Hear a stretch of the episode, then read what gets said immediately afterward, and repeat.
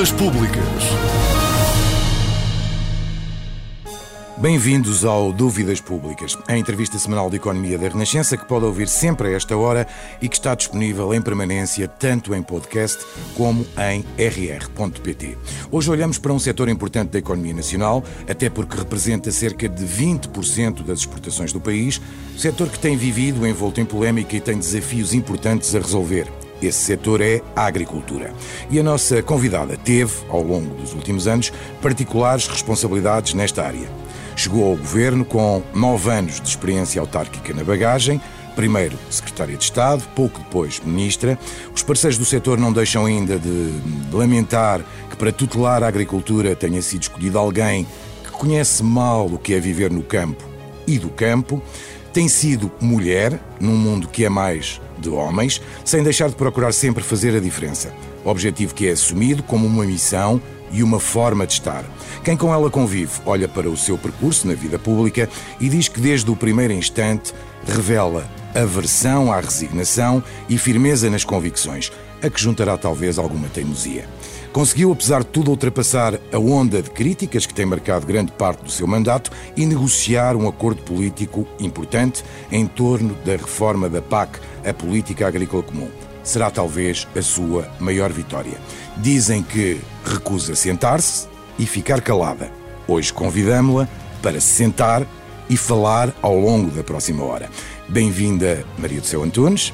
A nossa convidada é a Ministra da Agricultura e esta conversa será também conduzida pela jornalista Sandra Afonso. Obrigada, Arsénio Reis. Obrigada, Senhora Ministra, por ter aceitado o nosso convite. O Algarve confronta-se com a maior seca desde que há registro. Ponderou a declaração de estado de calamidade na região. Bom, boa tarde, antes de mais, e quero agradecer o convite eh, para aqui estar convosco hoje e ajudar a esclarecer.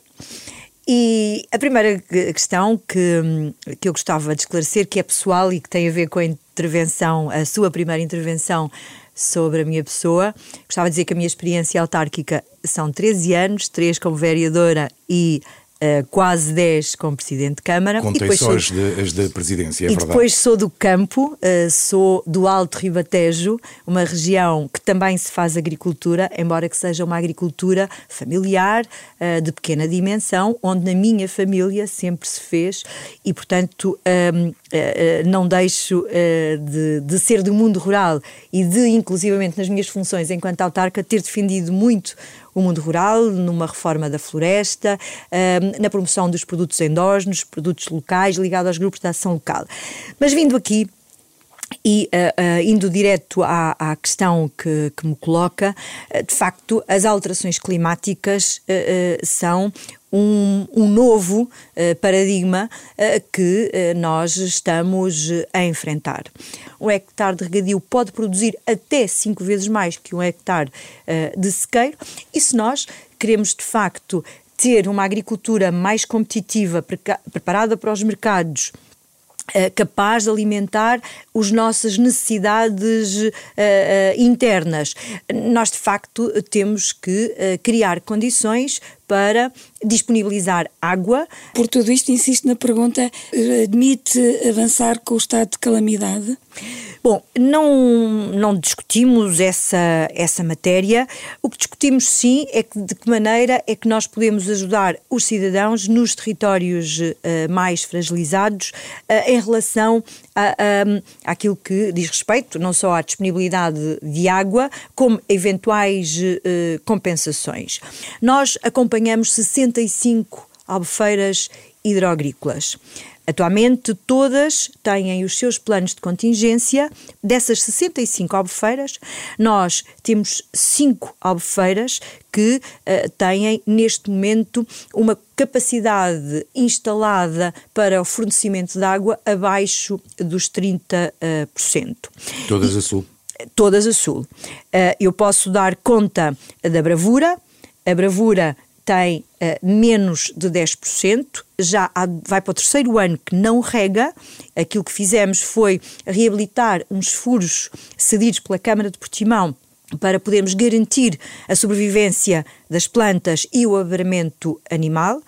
Por outro lado, o Monte da Rocha, que rega muito pouco e, mais uma vez, só para garantir alguma sobrevivência às plantas, mas essa, o volume que está disponível é basicamente para o consumo humano e, para termos uma ideia, também na semana passada nós pudemos finalmente adjudicar um projeto de quase 40 milhões de euros para levar a água da Alqueva até uh, uh, Monte da Rocha e, com isso, garantir uh, a resiliência daquele aproveitamento hidroagrícola. Depois temos o funcho, que abastece o aproveitamento hidroagrícola de Lagoa, Silves e Portimão, que vai ter um corte na casa dos 40%, mas onde nós estamos a compensar com uma autorização para a captação subterrânea, temos muito pouca água e se nada fosse feito, nós iríamos chegar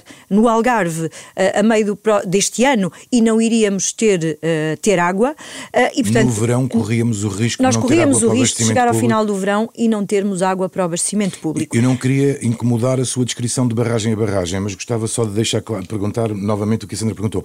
Ainda, apesar ainda, da gravidade, ainda, não, não acham ainda necessário haver uma medida porque, tão drástica como uma calamidade uh, uh, se isso trouxer água uh, ou soluções às pessoas, nós falaremos, mas de facto aquilo que estamos a fazer é encontrar soluções verdadeiramente para o imediato.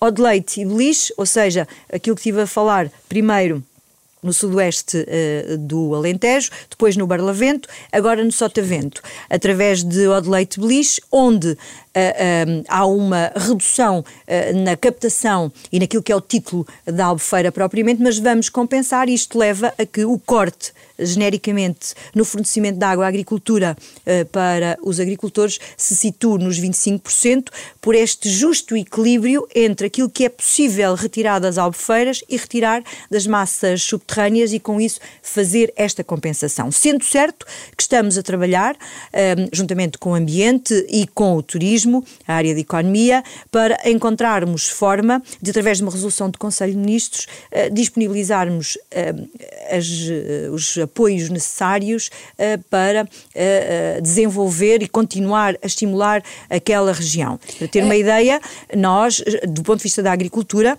estamos a prever três tipos de apoios direto financeiros. Antes de falar dos apoios, já lá vamos, ainda sobre estas medidas que foram anunciadas, a Agência Portuguesa do Ambiente defendia cortes de 70%. Acabaram por anunciar um corte de 25%. Isto é porque estamos em véspera de eleições? Não, não tem a ver com isso. Uh, o corte dos 70% tem a ver com uma redução do título efetivo uh, na captação de leite e, por isso, aquilo que nós estivemos a estudar é eh, aquilo que viemos a apresentar, a introdução de fontes alternativas, seja, através de águas residuais tratadas, através da utilização de uh, uh, massas freáticas, como é o caso do Sotavento, através do, aqui, do aquífero de Luz de Tavira, onde é possível captar água e uh, lembro que dos 135 hectómetros cúbicos que o Algarve precisa para a rega, 100 Uh, uh, são uh, retirados dessas massas subterrâneas. Nós ouvimos aqui várias percentagens, os 70% da APA, ouvimos os 25% que o Governo anunciou ontem. há produtores que dizem que há zonas onde as restrições vão chegar a 50%, mais o Sotavento, se não estou em erro, uhum. 40% mais o Parlamento. Afinal, diga-nos lá quais são realmente os cortes que, com que os produtores. Eu acho que aquilo que os agricultores têm que saber é que vão ter um corte de 25%, juntando as diversas nossas origens de água. É esse o compromisso um que assumimos. Médio. Um corte uh, uh, médio que leva, uh, quero enfatizar isso mesmo, em que haja no volume titulado em Sotavento, ou seja, nas águas superficiais, um corte de 50%, depois no Barlavento de 40% na Albufeira do Funcho, no fundo, um pedido de poupança nas captações uh, uh, subterrâneas de 15% e feitas as contas, o valor a que chegamos, juntando as diversas origens de água que têm que concorrer para garantir a disponibilidade uh, a máxima possível é de 25%. Sendo certo que há um conjunto de investimentos grandes em curso que uh, nos importa enfatizar. Nós temos um Programa Nacional de Regadio a ser uh, desenvolvido através de novos regadios mas essencialmente através da melhoria dos existentes, regadios coletivos, mas depois nós em 2019 começámos a desenhar também um plano de eficiência hídrica para as zonas mais afetadas. E o Algarve foi a primeira e uh, canalizámos para este plano ambiente e agricultura 240 milhões de euros que estão em execução, onde se inclui uma dessalinizadora uh, para o abastecimento humano, libertando fontes para a agricultura e outros, e nós, outros fins. Nós já lá iremos, os produtores antecipam, obviamente, desde já, eh, em função do corte que está anunciado, quebras na produção com estes, com estes cortes de água. Foi avaliado o impacto na produção e no preço antes desta decisão, Sra. Ministra? Foi. Eh, foi, temos números em concreto, que eu não vou adiantar porque estão em negociação e estão a ser ajustados em função deste novo uh, corte médio uh, a, que, a que chegamos, atendendo às diversas origens que estamos a, a, a fazer com que contribuam para diminuir esse impacto. Estamos, neste momento, a estudar uh, três linhas de apoio aos agricultores. Uma linha de apoio diretamente à produção, para que não se perca o potencial produtivo. Uma outra linha para as associações de regantes, no Algarve são três, para que uh, essas associações possam manter as infraestruturas a funcionar. E a terceira, uma linha de crédito uh, bonificada para poder ajudar às operações de tesouraria que podem uh, e que vão ser, com certeza, também condicionadas por esta situação. E pode-nos adiantar valores para essas linhas? Estamos a, a, trabalhar neste momento de forma muito próxima. Temos uma proposta em cima da mesa que nos foi trazida pela Comissão de Coordenação de Desenvolvimento Desenvolvimento Regional do Algarve, que neste momento também tem já os serviços de agricultura instalados nesta perspectiva de desenvolvimento integrado de todo, de todo o território, e é com base nisso que nós em breve levaremos a Conselho de Ministros esta mesma proposta. Mas, mas há um teto? Pode-nos dar uma eh, dimensão? Não, não, eu acho que não vale a pena estarmos a, a tirar números para o ar que depois podem não se concretizar. Agora, o que levaremos a Conselho de Ministros é uma medida que seja justa, uh, no sentido de garantir garantir que não se perdem nem as infraestruturas coletivas de regadio que são determinantes para o sucesso da agricultura em Portugal e, nomeadamente, da agricultura regada, eh, que não se perde o potencial produtivo, longe de nós perdermos a maior mancha de laranjal do país que é uma indicação geográfica protegida. A Associação de Regantes eh, de Silves fala em 12 milhões de euros de prejuízos e admite falências. Parece-lhe um valor uh, muito obtuso ou poderá estar perto Não, da realidade? são valores reais e nós temos que olhar para a realidade do país. E quando é que acha que os agricultores uh, poderão saber com o que é que podem contar e, em consequência disso, quando é que poderão receber, começar a receber esses apoios? Aquilo que combinei com o meu colega do Ambiente é que durante a próxima semana estabilizaremos as medidas em cada uma das áreas, na área do turismo, na área do abastecimento público e são 46 medidas. Um, e estas três áreas governativas vão submeter a processo legislativo uma resolução de Conselho de Ministros e a partir daí nós vamos encontrar forma de o poder fazer, sendo certo que há uma dimensão que na agricultura é diferente do abastecimento e é diferente nas outras áreas da economia e que tem a ver com o facto de nós estarmos na política agrícola comum. Ou seja, hum, nós não vamos poder atribuir o montante financeiro aos agricultores sem antes uh, utilizarmos um dos instrumentos, que são dois disponíveis, ou através de um regime simplificado em que cada Estado-membro e cada agricultor pode receber do Estado até um montante, e quero dizer também que neste momento os agricultores portugueses têm basicamente esse plafond esgotado, atendendo aos sucessivos apoios extraordinários que temos vindo a dar. Uh, por outro lado, os auxílios de Estado, onde teremos que notificar a Comissão Europeia para nos autorizar a, a dar esse mesmo montante. Então, Isto quer isso dizer que a única solução será auxílios de Estado? Uh, sim, possivelmente é isso. E uh, ainda serão decididos por si, ou seja, ainda haverá uma decisão nesse sentido claramente. antes do dia sim, 10 sim, de Sim, claramente. a agricultura não para, aliás, o país não para, o governo neste momento está, está em gestão, os serviços não estão em gestão e, portanto, continuaremos a trabalhar, até porque a agricultura não é uma atividade uh, económica em que se desliga a máquina e que daqui a um mês se vai reabilitar, não tem que ser trabalhada todos os dias. No último ano já foram apresentadas várias medidas para combater a seca, nomeadamente no Algarve. Já há resultados práticos dessas medidas anunciadas? Posso lhe dar uh, conta que no Algarve uh, aquilo que uh, tentámos implementar não foi tão eficiente quanto nós gostaríamos. E, portanto, uma das medidas que temos em cima da mesa destas 46 é aumentar a monitorização para podermos uh, acompanhar também os seus resultados mais, mais a miúdo. Mas posso-vos dar conta de que continuamos a incentivar os nossos agricultores e a disponibilizar meios, porque o Programa Nacional de Regadios eh, tinha desde 2018 a esta parte cerca de 560 milhões de euros. Neste momento está nos 800 milhões de euros. Reforçamos, por exemplo, a, a recuperação do canal principal em Odmira. Eh, todo o sistema está a ser neste momento eh, preparado para melhorar a sua eficiência, acrescentando, porque não estava no pacote inicial, fundos do desenvolvimento rural ou há pouco falei-vos eh, do PRR no Algarve, que para as medidas de agricultura são 17 milhões eh, de euros, aos quais nós juntamos mais cerca de 60 uh, uh, do Programa de Desenvolvimento Rural para podermos ir mais rápido e ajudarmos não só os nossos sistemas coletivos, por exemplo, mesmo no sistema que neste momento uh, rega muito pouco, que é o, o bloco de Lagos, nós já concluímos a obra de melhoria daquela uh, infraestrutura coletiva uh, para poder poupar água. Para termos uma ideia. Em relação a esses 16 milhões que falou do PRR para 17. o Algarve, já estão em execução? A, maioria, a maioria das nossas uh, medidas estão, estão todas em execução e vão ser concluídas durante o ano 24 e uh, 25.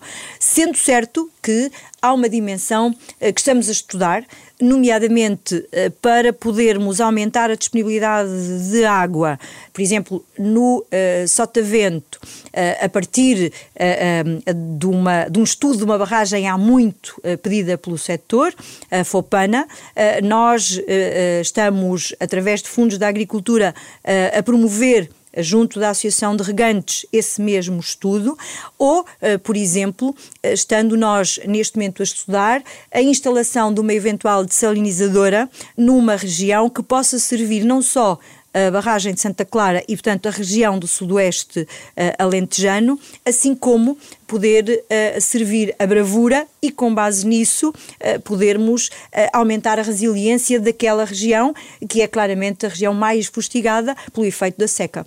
Terá admitido recorrer, nomeadamente, a desalinizadoras móveis no Algarve? Esta palavra é de facto difícil.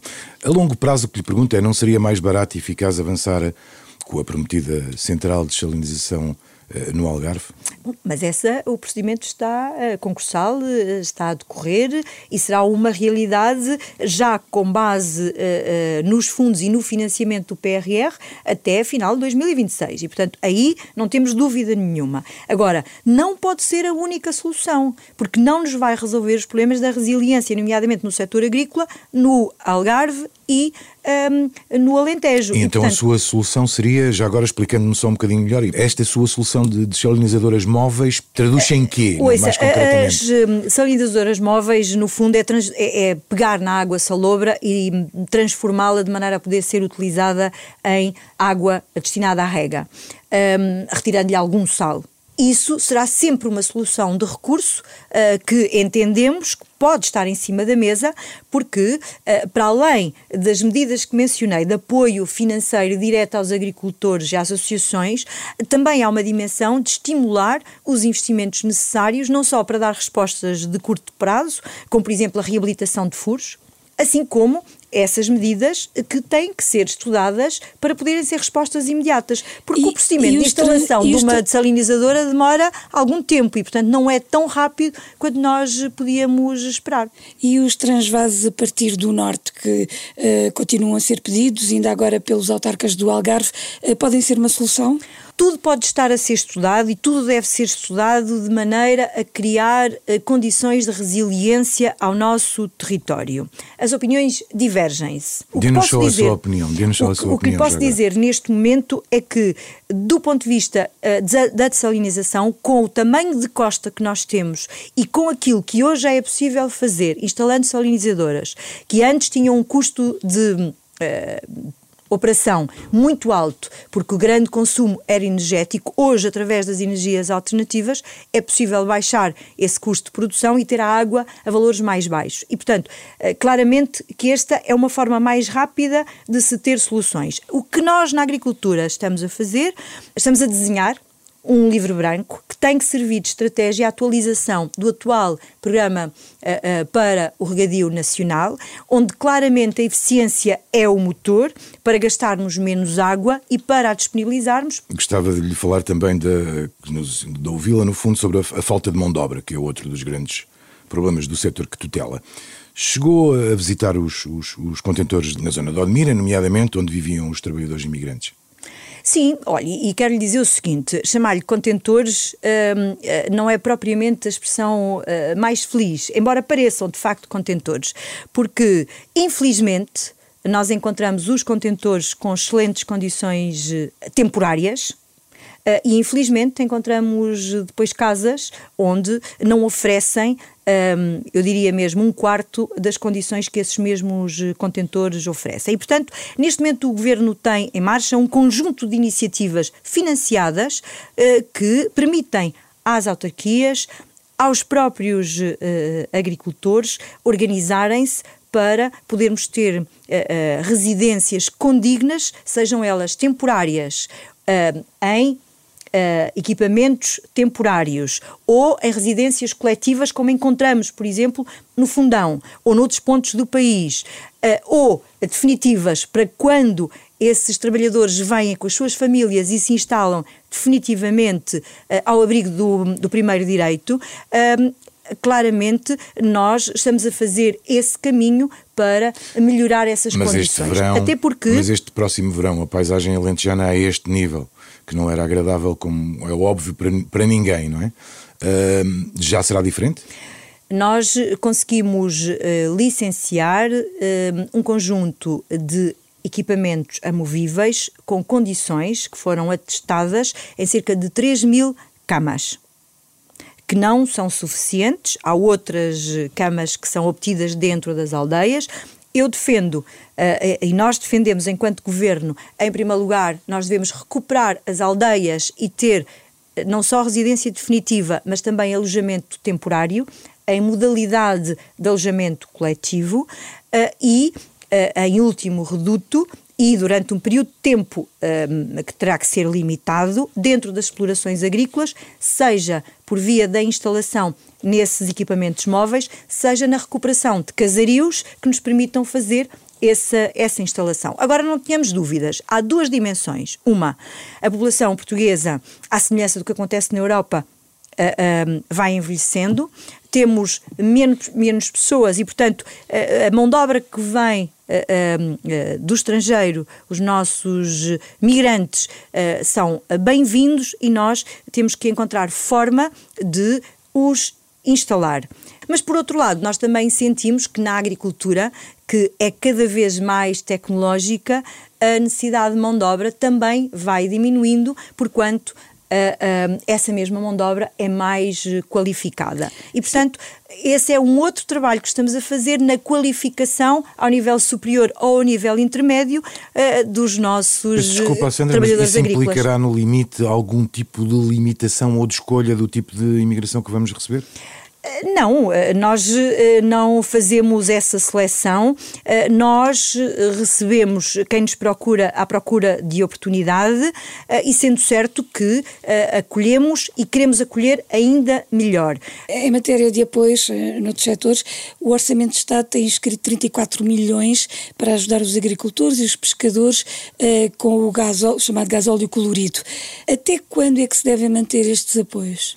Bom, esse montante que está inscrito é para a pequena agricultura, a pequena pesca e a agricultura familiar. Uh, nós sentimos que esta é uma necessidade para garantir condições para que deem sequência à sua atividade. E não é uh, do ano passado, nem dá dois anos, nem dá quatro anos, mantemos de há uns anos esta parte, este apoio ao gasóleo colorido e marcado a estes pequenos agricultores e pescadores, mas, por exemplo, posso lhe dar conta que nos dois últimos anos nós disponibilizámos em apoios extraordinários para fazer face ao aumento dos combustíveis cerca de 64 milhões de euros aos agricultores uh, portugueses. E, portanto, não há uma data para terminarem esses apoios?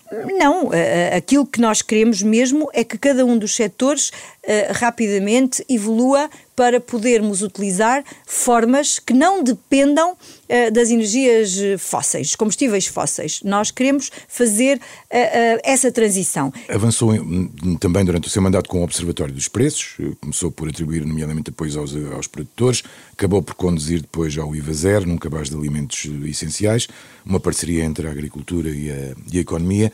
O IVA já foi reposto no início do ano. Sinteticamente, que balanço faz da medida, Sra. Ministra?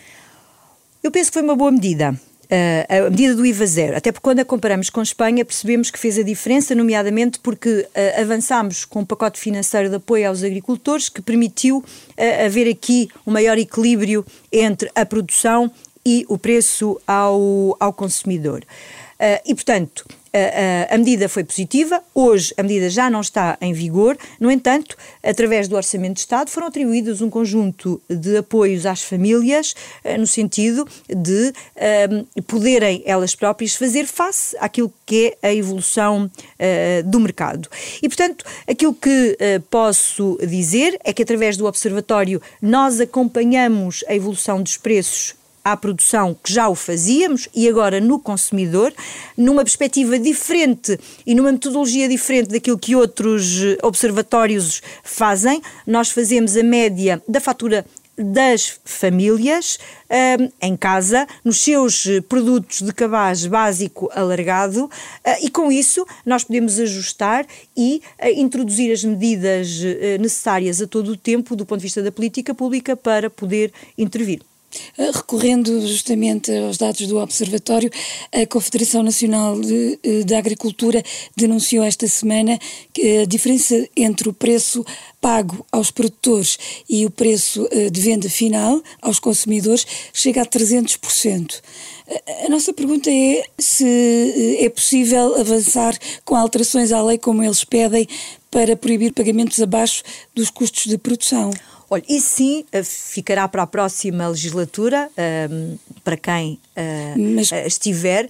Agora, o que lhe posso dizer é que o Observatório está preparado e, inclusivamente, temos um conjunto de cadeias de produção a serem avaliadas. Começámos pelo leite uh, e queremos ir a, a, a outras, onde Uh, o que queremos verificar é se que em cada elemento da cadeia produtiva, desde a produção à distribuição e ao retalho e depois ao consumidor, se ninguém tem prejuízo. Ou seja, se cada um desses elementos recebe a justa retribuição pelo seu, pelo seu trabalho. Este é o trabalho que nos propusemos fazer, nomeadamente através do observatório e depois do estudo da cadeia para uh, garantirmos com, isso mesmo. Com e, uma diferença de 300%, há aqui um desequilíbrio. E essa, uh, resta saber o que é que aconteceu durante a cadeia de valor, porque há um conjunto, desde que o produto sai uh, da produção, que por norma sai da produção para uma organização de produtores. Daí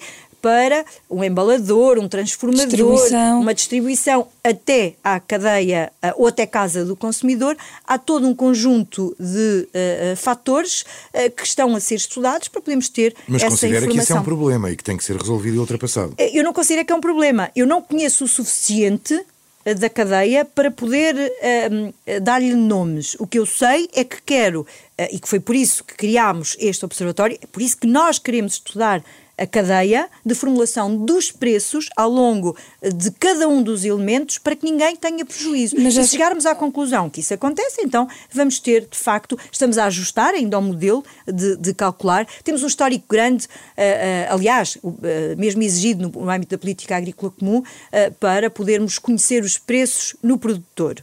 Também conhecemos os preços no consumidor, mas pelo meio não sabíamos Então- e ainda não sabemos. Então o que falta é o- os preços na cadeia de distribuição, é isso? Não só na cadeia de distribuição, eh, porque eh, o produto pode não ir diretamente para a distribuição, é nos vários elementos que constituem a cadeia, desde a produção até ao consumidor. E quando é que poderá ter esses elementos todos reunidos? Estamos a afinar a metodologia que nunca foi feita e, portanto, que há um conjunto de questões que têm que ser ponderadas e outros que são imponderáveis que têm que ser acrescentados para chegarmos a um modelo justo e que nos permita ter dados fiáveis. Mas era essa a pergunta, quando é que estará ah, não lhe consigo a funcionar dizer, esse eh, modelo sabe justo? que eu, se conseguisse fazer também o trabalho técnico, eh, gostaria que fosse tudo muito mais rápido, mas os, os serviços precisam do seu tempo para estudarem, para implementarem, para ajustarem e para, quando trazem a público estes dados, poderem ser eh, fiáveis. Vamos começar a acelerar. eh, tudo muito disto, mas não queria deixar de lhe fazer esta pergunta ainda assim, porque parece-me, apesar de tudo, relevante. Muito disto que temos a falar prende-se diretamente com as nossas reservas agrícolas. Que grau de independência nos dá a agricultura portuguesa tal como, é, como, como ela está hoje em dia, digamos assim? A agricultura eh, portuguesa tem eh, dois pontos eh, muito positivos. Por um lado, uma eh, grande resiliência na produção eh, nacional, que já vou explicar eh, o que é que isto quer dizer, eh, e por outro lado, uma grande vocação exportadora. Para termos uma ideia, mesmo num período particularmente difícil, que foi 19-22, Uh, aquilo que nós assistimos foi um aumento das nossas exportações em 2,5 mil milhões de euros. Do ponto de vista da produção nacional, nós tivemos em 2022 a maior crise inflacionista desde uh, há 30 anos esta parte. Nós e os outros países. Sim, mas nós em concreto. E uh, os dados de 2022 mostram-nos que a agricultura portuguesa perdeu 12% de rendimento. E nós, entre setembro de 2022 e setembro de 2023, disponibilizámos 360 milhões de euros de apoios extraordinários aos agricultores portugueses. Sr. Ministro, não se esqueça que estamos a falar das reservas alimentares. Já lá vou. E com isso foi possível, foi possível aumentar a produção em 2023, eh, no sentido de que tivemos, inclusivamente, a terceira maior subida da União Europeia. Mas deixe-me dizer-lhe uma coisa: a nossa taxa de cobertura das exportações e das importações, ou seja, aquilo que nós estamos a exportar a mais para compensar aquilo que Compramos. importamos, Uh, aquilo que acontece é que uh, vinha a crescer. Neste período houve uma um, melhoria menos significativa do que anteriormente, mas que se deve à própria inflação, mas continua a acontecer. Para termos uma ideia, nós uh, temos um grau de autoprovisionamento de 86%, que é um nível que está estável, diria na E última compara bem da com as última- médias das Uniões da Europeias. última década. Temos que comparar à nossa dimensão e com as nossas condições. Não nos podemos esquecer eh, que somos um dos países do sul eh, pequeno onde eh, a pouca água e os solos pobres e as nossas condições climáticas têm claramente um problema. E o que estamos a fazer com não só a política agrícola comum com a reforma que demos sequência, que se iniciou em 2018 e que nós em 2021 conseguimos concluir, mas que ainda assim em 2021 já não fomos a tempo de ajustar para esta nova realidade que é este impacto todo e por isso mesmo queremos fazer uma revisão mais profunda do nosso plano estratégico num curto espaço de tempo e deixamos isso em pasta de transição para quem vier a seguir puder, eh, puder fazer. Mas dizia eu que se a nossa taxa de cobertura é de 86%, nós estamos a comer mais, duplicamos o número de calorias, nós estamos a exportar mais e a importar menos. Leva-me à, discussão do plano estratégico da PAC para Portugal. Que balanço é que faz neste momento? Bom, o balanço que faço é que houve uma adesão eh, muito significativa. Nós, quando comparamos o número de candidaturas às ajudas à produção de uh, uh, 2023 com as de 2022, o número de candidaturas é muito semelhante, o número de candidatos é muito semelhante, cerca de 185 mil uh, agricultores, para uma área sensivelmente igual e para um volume de apoio financeiro muito semelhante. Tem uma nuance, que é vai ajudar os nossos agricultores a instalarem, a praticarem produções mais sustentáveis isso decorre daquilo que é a política europeia para a descarbonização onde a agricultura tem um peso também. Sendo certo que, repito, não é a, a, a reforma um, ideal, nem nunca seria, e, e, e, também quem começou a reforma e quem a concluiu ainda estava longe de perceber em 2021, ainda no meio da pandemia, quais eram as consequências reais na vida uh, dos cidadãos a nível mundial. E depois não estávamos à espera que, uh, passado um tempo, uh, um ano, começasse uma guerra, agora duas guerras, com consequências muito grandes, nomeadamente naquilo que são os fatores de produção, em 2020, nós colocámos mais 85 milhões de euros nas ajudas à produção, no primeiro pilar, para garantir uma capacidade de previsibilidade maior aos nossos agricultores, assim como uh, queremos estudar a possibilidade de aumentar esse pacote das ajudas à produção uh, no limite daquilo que o regulamento uh, nos, nos permite, sem perder a ambição ambiental de produzir de forma mais, mais sustentável. De qualquer forma, e para além das respostas à seca, o plano estratégico da PAC foi alvo de várias críticas por parte dos agricultores. Acusaram-na, vou citar livremente, não leva mal, de estar a destruir a tutela, de não apresentar soluções para os problemas, de dificultar os acessos às ajudas. São críticas sem fundamento, na sua opinião? Se tivéssemos dificultado, não tínhamos o mesmo nível de adesão uh, que tivemos uh, na realidade. Uh, aliás, se olharmos um bocadinho para o histórico, e uh, não quero colocar o ónus sobre os agricultores, antes pelo contrário, foram parceiros com quem dialogámos durante todo uh, o processo, desde a construção do plano até à sua, uh, ao início da sua implementação, e o período de candidaturas, por norma, começa a 1 de fevereiro e termina no limite em maio. Este ano, uh, ano, passado, 23, nós começámos um mês depois, em março, e prolongámos até o dia 1 de agosto, para precisamente dar não só o tempo para os próprios serviços se adaptarem a esta mudança, que é uma mudança, não tínhamos dúvidas, tem uma maior ambição, uh, nomeadamente do ponto de vista ambiental, uh, acarreta mais questões que anteriormente não estavam a ser previstas, e por isso aquilo que fizemos foi prolongar o período de tempo, mas quero dizer que em outubro e novembro nós pagámos metade uh, dessas ajudas à produção. Uh, não conseguimos pagar em dezembro porque estavam a ser feitos os controlos e os agricultores, através das suas confederações, sabiam desta questão e vamos pagar agora, dia 24 ou 25, o restante montante uh, que teríamos pago em dezembro e que arrastou este período de tempo. Vamos agora falar de política. O governo está em gestão, após a queda da maioria absoluta do PS. Há eleições já agendadas para março. Está disponível para integrar um futuro executivo? Olha, o que lhe posso dizer é que uh, há tempos, há uns anos, alguém me fazia uma pergunta parecida e eu uh, disse que o futuro a Deus pertence.